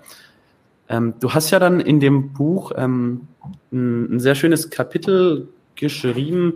Da ging es um die ähm, Showdown im Regenwald, hieß der. Da ging es dann um Goldgräber und, und Sojabarone und da hast du sehr schön illustriert, äh, warum viele Menschen in diesen Regionen jetzt nicht unbedingt so ähm, für den das für Wirtschaftsinteresse nicht nur von den Großgrundbesitzern und äh, großen Unternehmern, sondern auch von ja, einer, einer gewissen Mittelschicht oder auch ArbeiterInnenklasse, die dort ähm, ja gegen radikalen Umweltschutz ist. Ja, also ich glaube, vorausstellen muss man, dass ähm, jetzt mit der Amtszeit von Bolsonaro schon sowas stattgefunden hat wie so eine regelrechte Invasion auf Amazonien. Also Bolsonaro hat Umweltschutzbehörden und indigenen Behörden zerschlagen. Er hat im Prinzip in alle Behörden linientreu FunktionärInnen eingesetzt. Er hat im Prinzip diese Institutionen oder die Behörden so umgebaut, dass die handlungsunfähig sind. Bolsonaro ist ein Mann, der immer gesagt hat, äh, sich quasi immer gesagt hat, er wird Amazonien entwickeln, was natürlich wirtschaftlich ausbeuten für ihn bedeutet. Er hat sich halt immer wieder auf die Seite von äh, GroßgrundbesitzerInnen geschlagen. Und das hat dazu geführt, dass jetzt in den letzten drei Jahren wirklich Zehntausende, Hunderttausende Menschen in diese Region vorströmen. Also zum Teil sind das dann, ist es der Traum von einem besseren Leben. Also zum Teil sind das wirklich wirtschaftlich abgehängte Menschen aus anderen Regionen, die in diese, in die, in diese Gebiete strömen. Ähm, ich habe das im Fall von, äh, von dem Gold, konnte ich das selbst miterleben. Also äh, ich bin in einem Bundesstaat, bin ich auf so einem Goldgräberboot mitgefahren. Das war eine Familie, die waren bettelarm im Prinzip. Die hatten sich da irgendwie mit den, über Jahre hatten die sich so ein Boot zusammengespart und haben dort illegal auf einem Fluss äh, nach Gold gegraben. Oder es ist ein relativ komplizierter Prozess, das muss ich jetzt hier nicht erklären. Äh, dieses, dieses Goldgraben, das ist extrem, das ist natürlich extrem schädlich für die Umwelt. Äh, die setzen nämlich vor allem Quecksilber ein, um den Goldstaub zu binden. Das äh, kommt dann wiederum in die Flüsse, das wird dann von den Fischen verzehrt, was wiederum dann in den Körpern von Indigenen äh, gelangt. Und ja, diese Familie, die ich dort interviewt habe, die waren wirklich bettelarm und die waren jetzt auch, die hatten jetzt auch nicht irgendwie eine große politische Überzeugung und so. Die haben schon gesagt, Bolsonaro, das ist unser Mann, weil irgendwie alles liberalisiert, weil sein Vater selbst mal Goldgräber war. Ähm, aber man muss sich, glaube ich, eher angucken, wer dahinter steht. Und das sind dann, glaube ich, schon extrem wirtschaftlich einflussreiche Kräfte äh, und zum Teil auch wirklich mit sehr guten Verbindungen ins Ausland. Und wenn man sich natürlich anguckt, warum wird denn überhaupt der Regenwald abgeholzt? Also das, ich glaube, oft hat man in Europa oder auch so außerhalb von Brasilien so ein bisschen diese, diese Vorstellung, es geht da einfach um den, um den Rohstoff äh, des Holzes. Das ist völlig absurd. Es geht vor allen Dingen um Land. Man will halt irgendwie vor allen Dingen irgendwie äh, Flächen freimachen, um dort äh, entweder Viehherden draufzusetzen, um natürlich diesen auch den, den Hunger nach, nach Rindfleisch des, äh, des Westens zu stillen oder halt vor allen Dingen auch um Sojaplantagen dort äh, zu, äh, einzurichten. Äh, ich war auch im Zuge der Recherche Mato Grosso do Sul, das war vor 150 Jahren, äh, war das eine Region, die noch komplett bewaldet war. Mato Grosso do Sul heißt auch der große Wald des Südens. Und im Prinzip steht da so gut wie kein Baum mehr. Also das ist wirklich verrückt. Man fährt dort stundenlang einfach nur durch, äh, durch so Sojafelder. Also das sind wirklich komplette Regionen, die äh, umgekippt sind. Und äh, die Situation dort der Indigenen ist wirklich fürchterlich. Das kann man sich nicht vorstellen, wie die leben. Die leben da irgendwie an den Rändern von Straßen oder zum Teil irgendwie in so Reservate zusammengefercht. Und das ist, glaube ich, auch die große Bedrohung oder auch die große Gefahr, die viele UmweltschützerInnen und Indigene auch sehen. Dass es da irgendwie auch äh, dass da immer weiter in den Norden gezogen wird und dass das immer weitere Teile des Regenwaldes ähm, draufgehen könnten, was natürlich wiederum auch Auswirkungen hat für das Weltklima. Also in ganz vielen Punkten äh, ist diese Amtszeit für Bolsonaro wirklich eine absolute Katastrophe gewesen und deshalb ist es, glaube ich, auch so wichtig, ähm, dass es in diesem Jahr gelingt, Bolsonaro abzuwählen, weil ich glaube, bestimmte Prozesse, die von Bolsonaro in Gang gesetzt werden, also wenn erstmal irgendwie bestimmte Gebiete abgeholzt sind, wenn da erstmal Kühe draufstehen oder Soja gepflanzt ist, das lässt sich nicht einfach wieder umdrehen. Also ich glaube, bestimmte Prozesse, hat, die Bolsonaro eingeleitet hat, sind, äh, sind sehr nachhaltig. Und deshalb ist es so wichtig, äh, ihn dieses Jahr abzuwählen, weil es äh, gibt viele Analystinnen, die sagen, das hält Brasilien und vielleicht sogar auch die Welt nicht noch vier weitere Jahre aus. Hm. Ich fand es ziemlich krass, als ich, ich weiß nicht mehr, aus welchem Land dieser Geheimdienstbericht kam, ich glaube aus Schweden oder so. Die haben überlegt, inwiefern sie sich bei den Wahlen einmischen können oder auch zu einer vorzeitigen Absetzung Bolsonaro einmischen können, weil die eben äh, es aus, aus Gründen wegen Klimawandel für den Umweltschutz und den Kipppunkten, die halt mit der weiteren Abholzung des Regenwaldes äh, fürs Agrargeschäft ähm, einhergeht, ähm, weil die es einfach so gefährlich für fürs Weltklima gehalten haben und deswegen gesagt haben, wir müssen den loswerden. So, das, das kann die Welt nicht aushalten. Das, äh, das ist schon ziemlich verrückt, was für neue Dimensionen dort äh, der, der, Klimawandel in der internationalen Politik annimmt. Sowas spielt Bolsonaro auf jeden Fall in die Karten. Also sollte es da wirklich, also es ist ja, es sind ja fast schon äh, neokoloniale Einstellungen. Ja. Also auf jeden Fall Gegen sehr den rechten Neokolonialismus, das ist schon krass. Ja, auf jeden Fall, auf jeden Fall. Und ich glaube auch so die Frage um Souveränität ist extrem zentral, auch in Brasilien. Und ich glaube, Bolsonaro weiß das auch sehr geschickt auszuspielen, wenn er immer sagt, Amazonien mhm. gehört uns, was wollt er überhaupt? Und ich ja, will nicht sagen, dass er recht hat, aber dass er, in bestimmten Punkten da auch äh, nicht, den, nicht wirklich den Punkt trifft. Also natürlich wendet er das komplett falsch, aber dass man sich auf jeden Fall auch da die Verantwortung und auf jeden Fall auch die Rolle so des Westens oder des globalen Nordens irgendwie vor Augen führen muss. Und mhm. äh, deshalb auf jeden Fall schrillen. Auch sehr, sehr, guter Punkt, wie dort äh, das Bolsonaro nationalistisch sehr gekonnt aus, äh, ja, auszuspielen weiß und dort äh, die Stimmung für sich nutzen kann. Absolut, das ist ein kompletter Mist gewesen, so diese Pläne, muss man sagen. Ähm, Absolut. Gleichzeitig, das sind aber auch so Debatten, die auch in, also man muss auch sagen, das ist natürlich auch kein homogener Block, der, vom, äh, der Bolsonaro umgibt. Da, da gibt es auch ganz verschiedene Strömungen. Da gibt es auch so Freihandelsapologeten, vor allem der Wirtschaftsminister, das ist ein klassischer Neoliberaler, der hat in der Chicago School studiert, der hat für die Militärjunta in Chile gearbeitet. Und dann gibt es halt eher so die Leute, die aus dem Militär kommen. Das Militär ist eher nationalistisch geprägt. Das, äh, die sind zum Beispiel auch oft gegen Privatisierung. Also auch innerhalb der brasilianischen Rechten und auch innerhalb des Bolsonaro-Lagers gibt es da ganz unterschiedliche Einstellungen. Das wird immer so als homogener Block gesehen, das ist es aber nicht so. Zum Teil sind die sich auch spinnefeind. Das ist auch nochmal wichtig zu betonen. Ja, ja, auf jeden Fall. Ähm, du hast vorhin erwähnt, die verschiedenen Erfolge der, der PT-Regierung, besonders der unter Lula, auch mit dem, äh, den Stipendien, damit äh, ja Studierende aus benachteiligten Familien auch Zugang zu den öffentlichen Unis bekommen, ähm, auch durch Sozialleistungen. Und jetzt habe ich mir so ein bisschen gedacht, also du hast gesagt, das ist dann Politik für alle gewesen, aber zustimmen, das ist Politik für alle, aber irgendwie von allen als Politik für sie wahrgenommen. Es gibt dann, wenn so eine soziale Transformation stattfindet und Unterschichten äh, nicht mehr so arm sind oder sogar in die Mittelschicht aufsteigen können, so Dynamiken, dass häufig die Altschichten oder Teile der Oberschicht ähm, ja das dann nicht als ihre Politik sehen, sondern halt, weiß nicht, wenn die Kinder ihre Hausbediensteten nun äh, ja mit ihren Kindern auf die gleiche Uni gehen, äh, Afro-Brasilianerinnen im Flugzeug sitzen, im schicken Restaurant, ein massive Gegenreaktionär, also das, das Reaktionäre an sich, könnte man sagen, Gegenreaktion, eine Ablehnung, ein macht nur Klientelpolitik für die Armen, für die, äh, die von PT und so weiter. Ähm, wie, ja, welche Rolle spielt das, dieses reaktionäre Element, diese Abwehrhaltung derjenigen, die sich jetzt verglichen mit den äh, bisschen aufstrebenden, ja, die, die sich da nicht äh, ja, angesprochen fühlen davon, wenn nun ihre Privilegien im Vergleich zu denen der Armen abgebaut werden.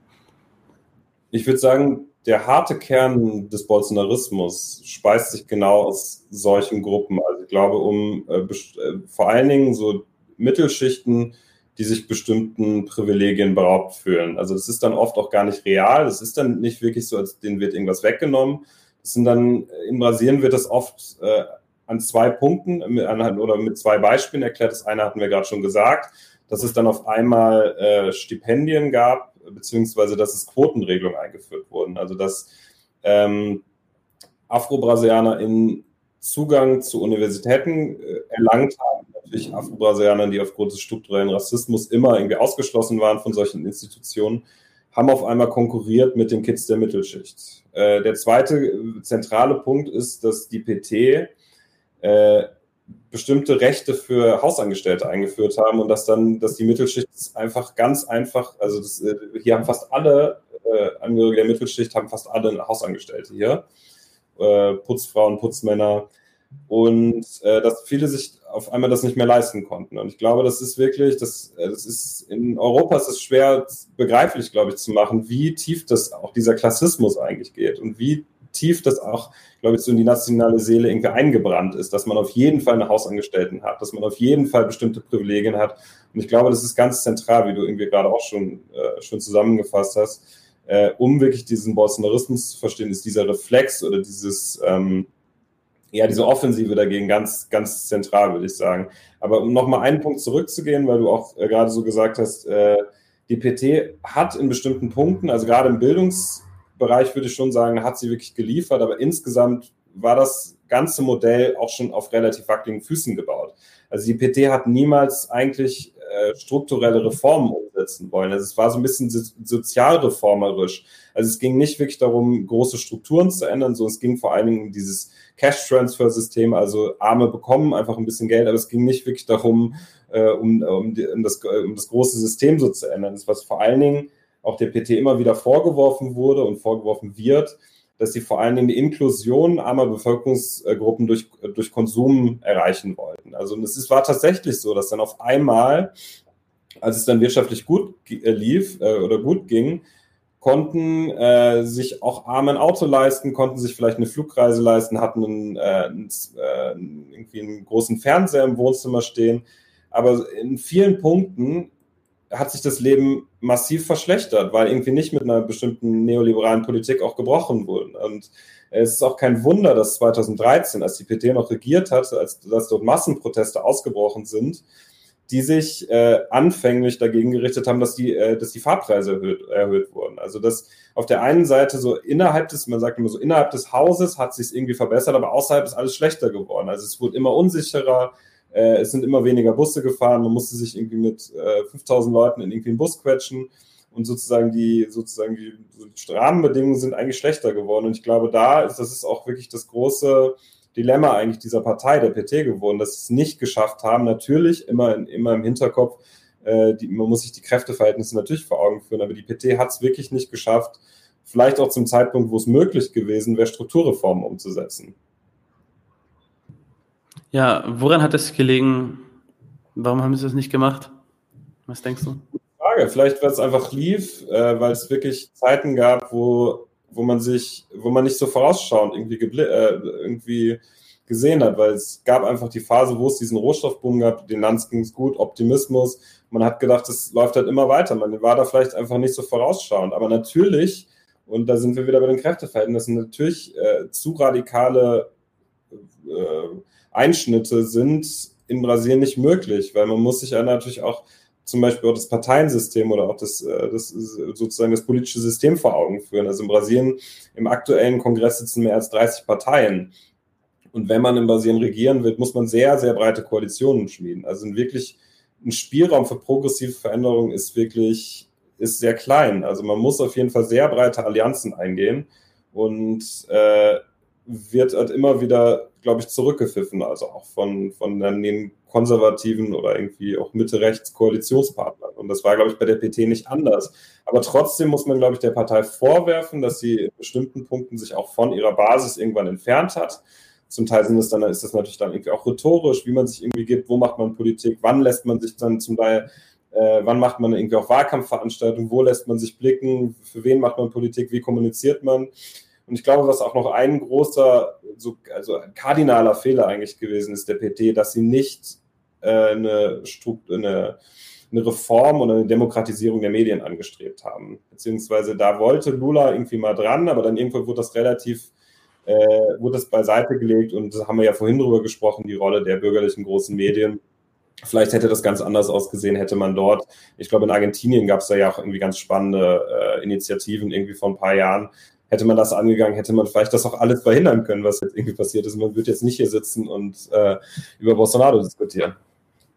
Also dieses ganze Thema Medien ist nochmal ein Thema für sich und auch in Lateinamerika, gerade dort, wo es ja echte äh, ja, Mitte-Links-Regierungen gibt, auch das ist ein Thema für sich, äh, über das lange reden könnte. Äh, besonders ich rede da gerne drüber. Hm, und ja, weil es sind nun mal politische Akteurinnen, die Medien. Und gerade in, ja, wenn dann gewisse Veränderungen gemacht werden, die da extrem, extrem, extreme Widerstände dagegen aufstehen können aus den Medien heraus. Und ich glaube, die Medienreformen, die in Lateinamerika gemacht äh, wurden, ging nie auch nur annähernd weit genug. Ja. Ähm, um es mal so zu sagen, ähm, die haben sich da alle extrem, extrem limitiert und naja.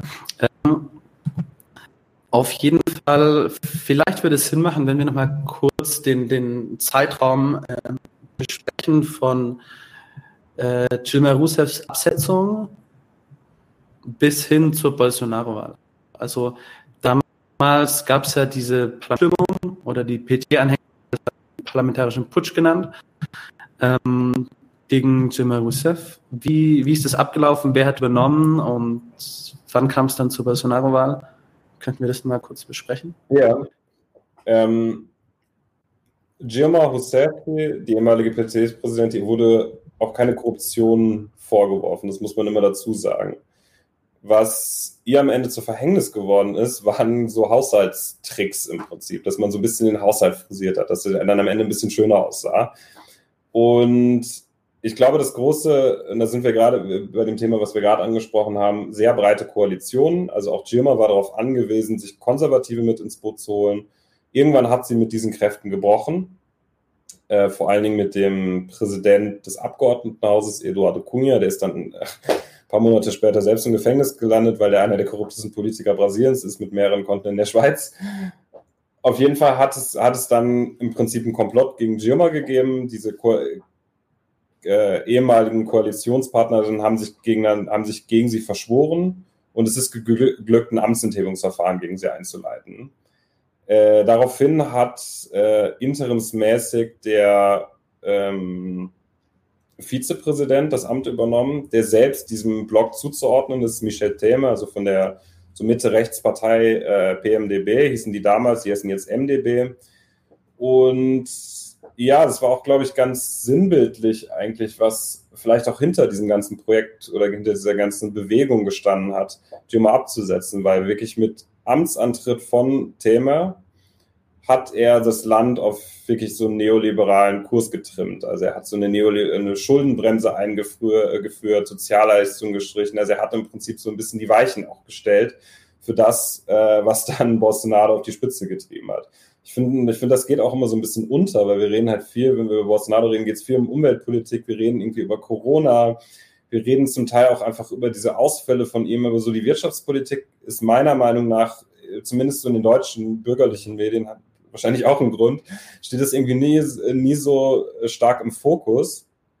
Und äh, Bolsonaro ist selbst niemand, der eigentlich, der versteht eigentlich selbst nichts von Wirtschaft, das sagt er auch immer, hat sich aber 2018 schon im Vorfeld, bevor er überhaupt gewählt wurde, hatte er schon seinen Wirtschaftsminister. Der ist immer noch Minister, muss man auch sagen, das ist gar nicht so, äh, das ist ziemlich ungewöhnlich. Also mittlerweile sind sehr viele Minister und Ministerinnen zurückgetreten oder wurden gefeuert und den vorhin schon angesprochenen Paulo Gagis, ich glaube, der ist eine ganz zentrale Figur, um auch dieses neoliberale Projekt zu verstehen, das auch für Bolsonaro ganz prägend ist.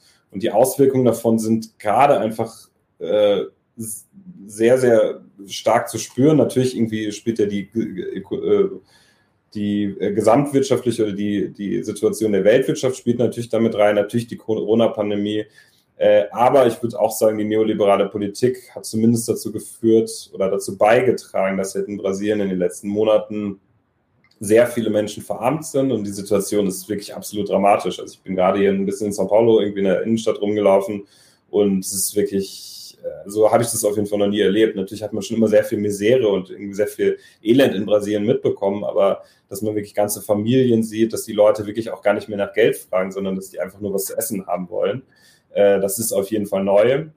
Und äh, es sind auch, äh, es hat jetzt letztens auch eine Studie gegeben von WissenschaftlerInnen von der FU Berlin, die haben herausgefunden, dass 33 Millionen BrasilianerInnen schon am Hungern sind. Und das war, sind so die Zahlen von vor ein paar Monaten, das dürfte jetzt noch deutlich höher sein. Und äh, da muss man ganz klar auch die Regierung in die Verantwortung nehmen, weil die haben zum Beispiel alle Programme zerschlagen, die sich für die Ernährungssicherheit stark gemacht haben. Also eigentlich Programme, die zum Teil auch international so gelobt wurden. Also Lula ist es wirklich auch geglückt, den Hunger fast komplett auf Null zu bringen, also ihn komplett auszurotten. Und dass wir jetzt wieder irgendwie von drei, mehr als 30 Millionen Menschen sprechen, die im Hunger sind, ist ja das, ja, das spricht ja schon für sich. Und das, äh, die, das ist, glaube ich, auch wirklich genau das, was Bolsonaro zum Verhängnis werden könnte. Also, wir haben es vorhin angesprochen, 2018 bei der Wahl ging es viel um Korruption, da ging es um Moral, da ging es ähm, ja, so in, so, so Systemfragen auch in dieser Wahl ist wirklich die wirtschaftliche Situation. Damals, damals ging es doch auch ziemlich viel um so ja, Dark Social, so Bullshit, Fake News könnte man auch sagen. Gab es doch auch gegen den, den PT-Kandidaten Haddad dieses Video. Äh, ja, was, Bildungsminister oder so? Ja. Komplett unbekannter Sozialdemokrat und dem vorgeworfen, der habe für Kinder, Kinder äh, ein, ein Bilder- oder Aufsatz für die Trinkflaschen verteilt. So. Und das war das am meisten gesehenste Video auf Social Media in den, im, im Wahlkampf sozusagen oder ja. eines der meisten gesehene. Und ähm, naja, also einer der Söhne von Bolsonaro soll da in diesem ja, äh, Trollfabriken-Business mit diesen Marketingfirmen und äh, Fake-Accounts, Bots und so, gerade auf WhatsApp, ähm, naja, in, in der Erstellung von möglichst viralen äh, Fake News-Kampagnen, unabhäng unabhängigen Blogs, äh, Social-Media-Seiten und Messenger-Diensten, die es äh, viralisieren, sehr, sehr erfolgreich aktiv gewesen sein. Und ähm, auch das ist nochmal ein Thema für sich, inwiefern dort dann auch die äh, Verwendung von Fake News ähm, extrem normalisiert wurde, zuerst jetzt von Rechtsextremen und vielleicht inzwischen auch von anderen ja. Ich weiß es nicht. Siehst du das? Wie hast du da die Rolle von Schmutzkampagnen, persönlichen Angriffen, diese ganze Korruptionsthematik, Diffamierungen? Und, und ich habe ja vorhin dieses reaktionäre Element äh, erwähnt, also halt, dass das sozusagen die, die, der harte Kern der Bolsonaro-Anhängerschaft so, so krass gegen die naja, sozialen Verbesserungen ist, dass sozusagen jedes Argument dagegen ist. Sprich, Mhm. Das ist die schon, diesen Beißreflex so, dass egal um was es geht, Hauptsache gegen die, die ich hasse. Also, wie, was hältst du ja. von dieser Dynamik? Ja, ich glaube, dass Bolsonaro oder der Bolsonarismus schon auch für so eine neue Art des Rechtsradikalismus steht. Das ist auch äh, so eine These, die ich versuche in dem Buch so ein bisschen zu untermauern. Ähm, man kann schon sagen, dass im Prinzip so fast jeglicher Anstand verloren gegangen ist. Also bestimmte so Verhaltensregeln, die man vielleicht vorher in den Tag gelegt haben, eigentlich völlig außer Kraft gesetzt wurden. Und das wird natürlich aber auch durch die durch die Dynamiken in so sozialen Medien, das hat äh, verstärkt, das hat zum Teil auch aber einfach was mit den, mit den Plattformen an sich zu tun, das hat was damit zu tun, wie diese Plattformen einfach aufgebaut sind. Also je, das kennen wir ja auch alle, je radikaler, je verachten, je, je menschenverachtender man äh, irgendwie online auftritt, desto mehr äh, Reichweite kann man generieren. Und ähm, ich glaube, das führt dazu, das hat dazu geführt, dass äh, die Rechten waren wirklich sehr geschickt da drin. Also das waren vor allen Dingen auch einer der Söhne von, von Bolsonaro, der ist ein absoluter Medienprofi, der hat sich übrigens 2018 kurz vor der Wahl auch mehrmals mit Steve Bannon getroffen, also mit dem ehemaligen Chefberater der USA. Also die Rechten lernen schon wirklich auch voneinander. Also das sind irgendwie auch Prozesse, die irgendwie, äh, irgendwie unabhängig voneinander passieren. Also haben da schon irgendwie auch eine Formel gefunden, die extrem erfolgreich ist. Und du hast es gerade angesprochen, diese eine Fake News, also die sehr viral gegangen ist hier in Brasilien. Und natürlich in Brasilien kommt das damit zusammen, dass das Bildungsniveau nicht so hoch ist, dass bestimmte Bevölkerungsgruppen irgendwie auch bewusst von der politischen Elite äh, irgendwie durch die Massenmedien oder auch durch irgendwie Unterhaltungssendungen halt irgendwie immer eine bestimmte Rolle gedrückt wurden, irgendwie gar nicht die Möglichkeit hatten, sich vielleicht irgendwie so zu bilden. Und das hat dazu geführt, dass äh, wirklich sehr viele Menschen auch solche äh, wirklich haarsträubenden, absurden Fake News geglaubt haben. Also ich habe mich wirklich sehr viel auch 2018 mit AnhängerInnen von Bolsonaro auseinandergesetzt, äh, die fester, felsenfest davon überzeugt waren, dass es stimmt. Und es schließt natürlich jetzt die Frage an, was, wie geht man damit um? Was macht man als Linke? Kopiert man das Modell oder was, äh, was, wie, was ist eine Antwort? Ich glaube, da hat man noch nicht so eine richtige Antwort drauf gefunden, obwohl es jetzt irgendwie auch von linker Seite einige Leute sind, die da aufgeholt haben, die da irgendwie wirklich geschickte Arbeit machen.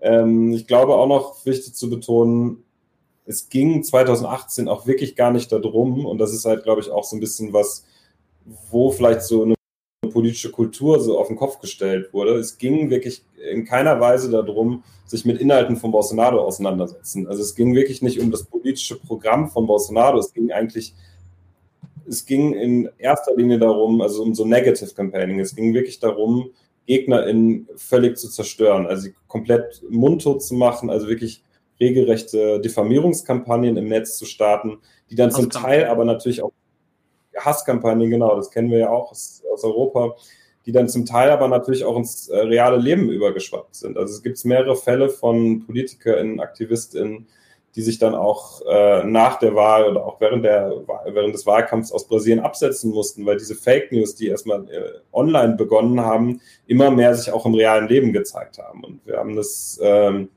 vorhin schon kurz angesprochen, es hat auch äh, 2018 Übergriffe gegeben, es hat ähm, auch in diesem Wahlkampf schon äh, politische Gewalt gegeben, es hat schon Morde gegeben. Und ich glaube, das ist auch wichtig nochmal zu betonen, dass das nicht einfach nur so im Netz stattfindet, ohne irgendwie Kontakt nach außen. Ich glaube, das hat äh, immer auch eine Auswirkung, äh, wenn, wenn, wenn, wenn solche Dinge im, äh, ja, im Internet verbreitet werden. Ja, ja. Ähm, wie siehst du jetzt die Aussichten auf die kommenden Präsidentschaftswahlen? Hm. Hast du ja. einmal, wer tritt an? Wie sehen die Umfragen aus? Das wird sicher einige Leute interessieren. Ja, also ähm, es wirkt so ein bisschen so, als würden nur zwei Männer antreten, nämlich Amtsinhaber Bolsonaro und Ex-Präsident Lula. Aber es ist so, dass noch eine ganze Reihe andere KandidatInnen äh, sich zum äh, Präsident wählen lassen wollen. Äh, aber das, äh, das Feld, wenn man sich jetzt Umfragen anguckt, ist, ist die Sache, wird das auf jeden Fall zwischen Bolsonaro und Lula ausgemacht. Also der drittplatzierte liegt gerade bei 8 Prozent. Bolsonaro kommt so auf 35 Prozent, Lula so auf knapp 45 Prozent. Also man kann schon wirklich sagen, dass es ein großer Showdown zwischen äh, Lula und Bolsonaro sein wird.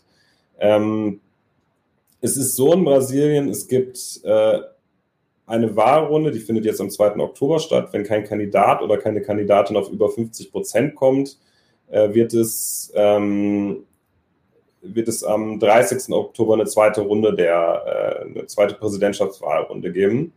Und es ist relativ sicher, dass sich dort ähm, Bolsonaro und Lula gegenübertreten werden. Jetzt gerade so in den letzten Wochen hat Bolsonaro nochmal versucht, irgendwie Boden gut zu machen. Also er liegt gerade so, je nach Umfrage, so zwischen 11 und 15 Prozent hinter Lula, also schon echt ein dicker Vorsprung. Er hat eigentlich gedacht, dass er mit Protesten, die jetzt stattgefunden haben, da nochmal irgendwie ein bisschen davon profitieren könnte. Er hat äh, ist davon ausgegangen, dass halt auch äh, bestimmte Sozialleistungen, Erhöhung von Sozialleistungen, da hat der Kongress ein bisschen mehr Geld. Auf Initiative der Regierung konnte der Kongress ein bisschen mehr Geld locker zu machen. Ich muss es nicht im Detail erklären.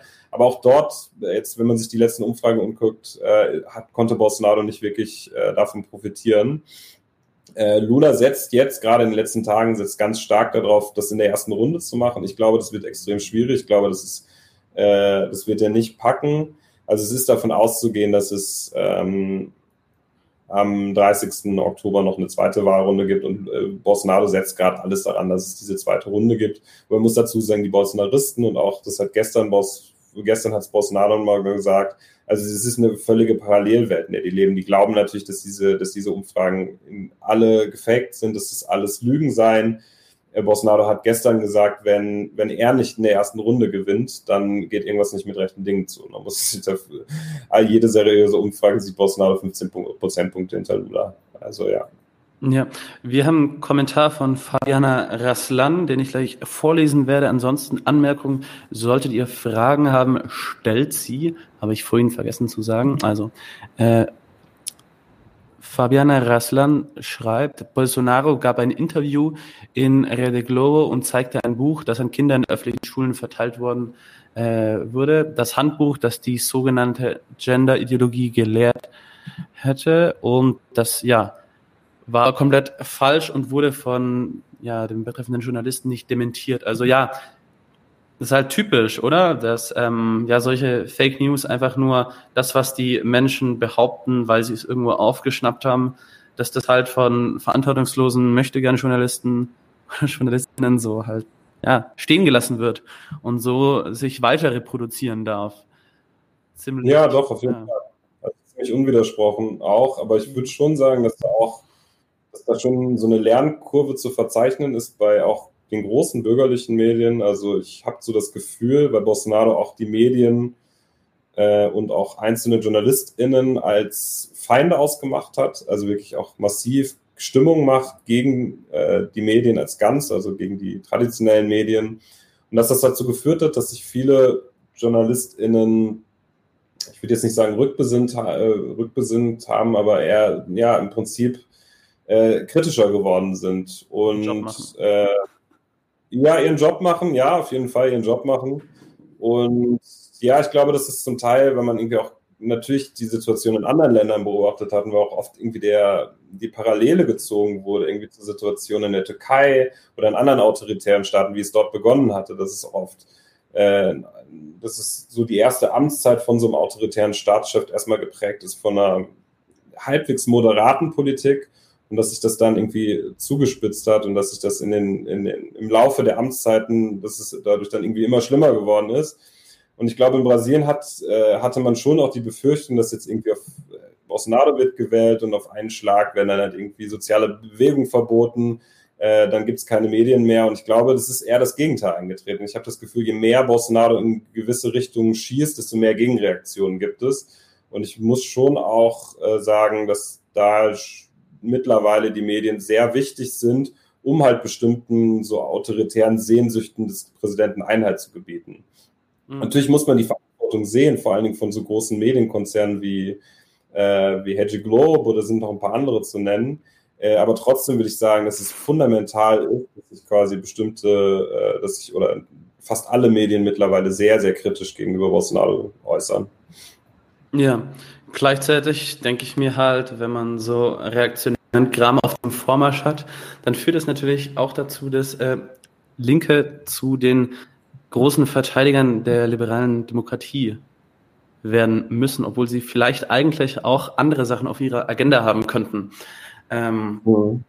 Ja, und da gibt es dann verschiedene Möglichkeiten. Also entweder kann man sich natürlich, wenn man von der rechten Gewalt betroffen ist, von diesem rechten Autoritarismus, einfach nur in die Opferrolle bewegen oder man hat halt eine heroische äh, Geschichtsschreibung. Das ist die Alternative, die dann zur Handlungsfähigkeit ähm, ja. Ja, bewirkt. Ähm, wie äh, siehst du es? Ähm, denkst du, es wird zu Putschversuchen kommen? Denkst du, Bolsonaros Strategie jetzt gerade ist nochmal möglich, versuchen, das Maximum mit Stimmen aus dieser Mitte rauszuholen, um dann äh, den Vorwurf des Wahlbetruges in der ersten oder dann in der zweiten Runde auszupacken. Für wie realistisch hältst du dieses Szenario, dass ja dieses Spielbuch Trump, ähm, Janine Agnes Bolivien oder, also das hat ja in, in vielen Ländern Lateinamerikas Tradition, dass der Verlierer äh, mit oder ohne Beweise, vor allem auch ohne Beweise, Wahlbetrug ruft. Ähm, Alles deutet auf jeden Fall darauf hin, dass Bolsonaro versuchen wird, die Wahlergebnisse nicht zu akzeptieren, beziehungsweise dass er glaube ich, auch insgesamt die, sage ich jetzt mal so, demokratischen Spielregeln so in Frage zu stellen. Also das ist einfach, das tut er seit Tag eins seiner Präsidentschaft, das ist nicht neu. Und gerade gesagt, Attacken auf Journalistinnen, auf die Medien. Er ist im Prinzip im Dauerkonflikt mit dem obersten Gerichtshof. Ähm, und dass er quasi jetzt andeutet, dass die Wahlergebnisse, also präventiv andeutet, dass die Wahlergebnisse gefälscht seien, das geht genau in die Richtung. Das passt natürlich genau in diesen Diskurs von Bolsonaro. Was da genau daraus werden könnte, da würde ich mich sehr zurückhalten. Also ich, ähm, das ist so ein bisschen in die Glaskugel gucken. Also ich glaube, man kann sagen, was die Gefahr ist. Die Gefahr ist, glaube ich, dass es eine völlig radikalisierte Anhängerschaft von Bolsonaro gibt die zum Teil nicht vor Gewalt zurückschrecken, die zum Teil Waffen gehortet haben. Ähm, Bolsonaro hat auch äh, im, im, Militär hat er Unterstützung. Wie gesagt, das muss man auch immer einschränken. Da stehen nicht alle auf seiner Seite. Die Militärpolizei, die steht nochmal weiter rechts. Auch die würde ich dort mit einberechnen, wenn man irgendwie diskutiert, ob es irgendwie einen Versuch gibt, vielleicht irgendwie das ganze System irgendwie in Frage zu stellen, eventuell auch gewaltsam. Aber ich würde sagen, so die, man muss sich dort bewusst machen, dass insgesamt für sowas, wenn man jetzt dieses das P-Wort in den Mund nehmen will, also den Putsch, äh, dass dort nicht die, äh, dass da Bolsonaro nicht den nötigen Rückhalt hat. Also wenn er könnte, habe ich keinen Zweifel daran, hätte er es schon längst gemacht. Aber für so einen, einen Putsch brauchst du die Unterstützung A der Gesellschaft, B der Medien und C auch der Streitkräfte. Und ich glaube, äh, in allen Bereichen hat Bolsonaro nicht die, den nötigen Rückhalt. Ähm, das bedeutet aber trotzdem nicht, dass Bolsonaro nicht irgendwas probieren will. Aber was genau da jetzt irgendwie ablaufen könnte, da will ich mich wirklich zurückhalten, weil in Brasilien mhm. kann irgendwie alles ganz schnell verändern. Bolsonaro hat sich jetzt in den letzten Tagen auch sehr widersprüchlich geäußert. Er hat in einem Interview angedeutet, ähm, sollte er nicht gewählt werden, die Präsidentenschärpe abzugeben, also abzutreten. Das war irgendwie so das erste Mal, dass er gemacht hat. Das ist aber vor allen Dingen Wahlkampftaktik, weil er gerade in Unflagen relativ schlecht aussieht und merkt, dass so sein Radikalisierungskurs irgendwie auch an, an Grenzen stößt und dass er damit keine neuen WählerInnen gewinnen kann ich glaube, ähm, irgendwas wird er probieren. Also er wird äh, zumindest halt irgendwie so die demokratischen äh, ja, Prozesse in, in, Frage stellen. Was daraus werden könnte, da würde ich mich wirklich äh, zurückhalten. Ich glaube trotzdem, dass die brasilianische Gesellschaft stark genug ist, also auch die brasilianische Zivilgesellschaft. Und ich glaube nicht, dass die Bedingungen äh, da sind für so einen klassischen Putsch oder so ein klassisches autoritäres Experiment muss da vielleicht auch nochmal irgendwie so geopolitisch da irgendwie drauf schauen. Die USA haben schon zu verstehen gegeben, dass sie sowas nicht mittragen werden. Ähm, die CIA hat sich, es gab wohl irgendwie ein Treffen zwischen brasilianischer Regierung und CIA. State Department hat sich schon geäußert, dass sie sowas nicht mittragen. Und ich glaube, da auch international sind da einfach nicht die Rahmenbedingungen. Und ich kann mir das wirklich nicht vorstellen, dass es einen klassischen Putsch gibt. Wobei wir natürlich irgendwie auch zum Teil so ein sehr veraltetes Bild davon haben, was ein Putsch ist. Das irgendwie ein Putsch, der immer bedeutet, irgendwie Panzer auf den Straßen, Militärführung tritt vor die Kameras und dann auf einmal gibt es keine Demokratie mehr oder keinen Kongress mehr. Ich glaube, ein Putsch ist vielleicht auch irgendwie sowas Fortlaufendes, wie auch viele AnalystInnen in Brasilien sagen, dass eigentlich alles, was Bolsonaro jetzt schon tut, schon in so einer, ja, so einer Putschlogik irgendwie äh, zu verstehen ist. Ja, da gibt es ja einiges an, an, an Definitionen Begriffen von, von Putschen als frische, gezielte Art oder Konzepte wie die Farbenrevolution etc., ähm, die in anderen Ländern Lateinamerikas, naja. Und ja, interessant, ähm, welche Kräfte da solche Destabilisierungsversuche eben mittragen werden. Ich persönlich halt gerade das Agieren von im Zusammenhang mit Banden, mit organisierter Kriminalität und Militärpolizei für äh, besonders gefährlich, genauso wie äh, ein bisschen verantwortungslose Medien oder die, die radikalen äh, ja, Kommunikationskanäle auf Social Media. Also das sind natürlich schon gewisse Machtstrukturen, die da, naja, in diesem Zusammenhang eben agieren könnten. Ja. Ja.